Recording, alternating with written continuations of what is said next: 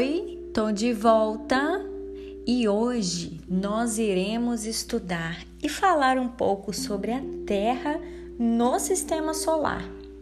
O sistema solar é composto pelo Sol e por vários outros corpos celestes, entre eles o planeta onde vivemos. Nós estamos localizados na terceira posição. Nós somos o terceiro planeta em relação ao Sol. Antes de nós tem o Mercúrio, que é considerado o planeta mais quente e Vênus. E aí depois a Terra.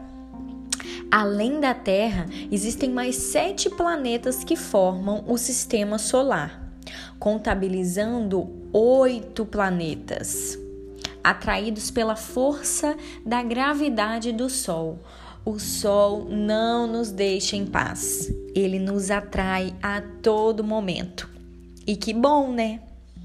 Todos os planetas giram em redor desta estrela, que se chama Sol, e eles giram em órbita.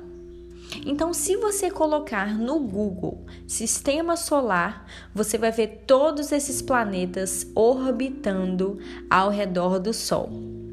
Vocês sabiam que o planeta Terra, que nós estamos numa posição estratégica para que pudesse haver vida no nosso planeta?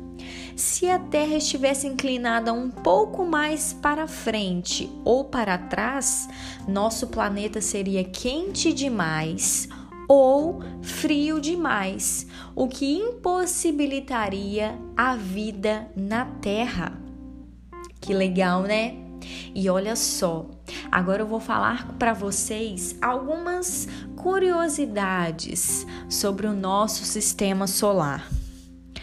Todos os planetas, as luas, galáxias, tudo, tudo que nós conhecemos representam apenas 4% do que nós vemos os outros 96% das coisas do sistema solar são invisíveis aos nossos olhos. Saturno é o planeta menos denso. É tão menos denso do que a água que se a gente pegar e jogar ele numa piscina, ele flutuaria, igual aquelas bolinhas de plástico que a gente coloca, consegue colocar na nossa piscina e ver ela flutuar. Saturno seria a mesma coisa. Sabia que o gelo pode ser encontrado não só na Terra, mas nós encontramos gelo sim lá em Mercúrio, que é o planeta mais quente do sistema? Encontramos gelo na Lua também. Existem algumas evidências de que há um nono planeta no sistema solar. Vocês já ouviram falar sobre isso?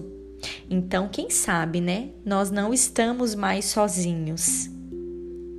Sabiam que também as pegadas que o homem deixou na Lua não podem desaparecer porque não existe vento na superfície da Lua? Então, aquelas pegadas do Yuri Gargari devem estar até hoje lá.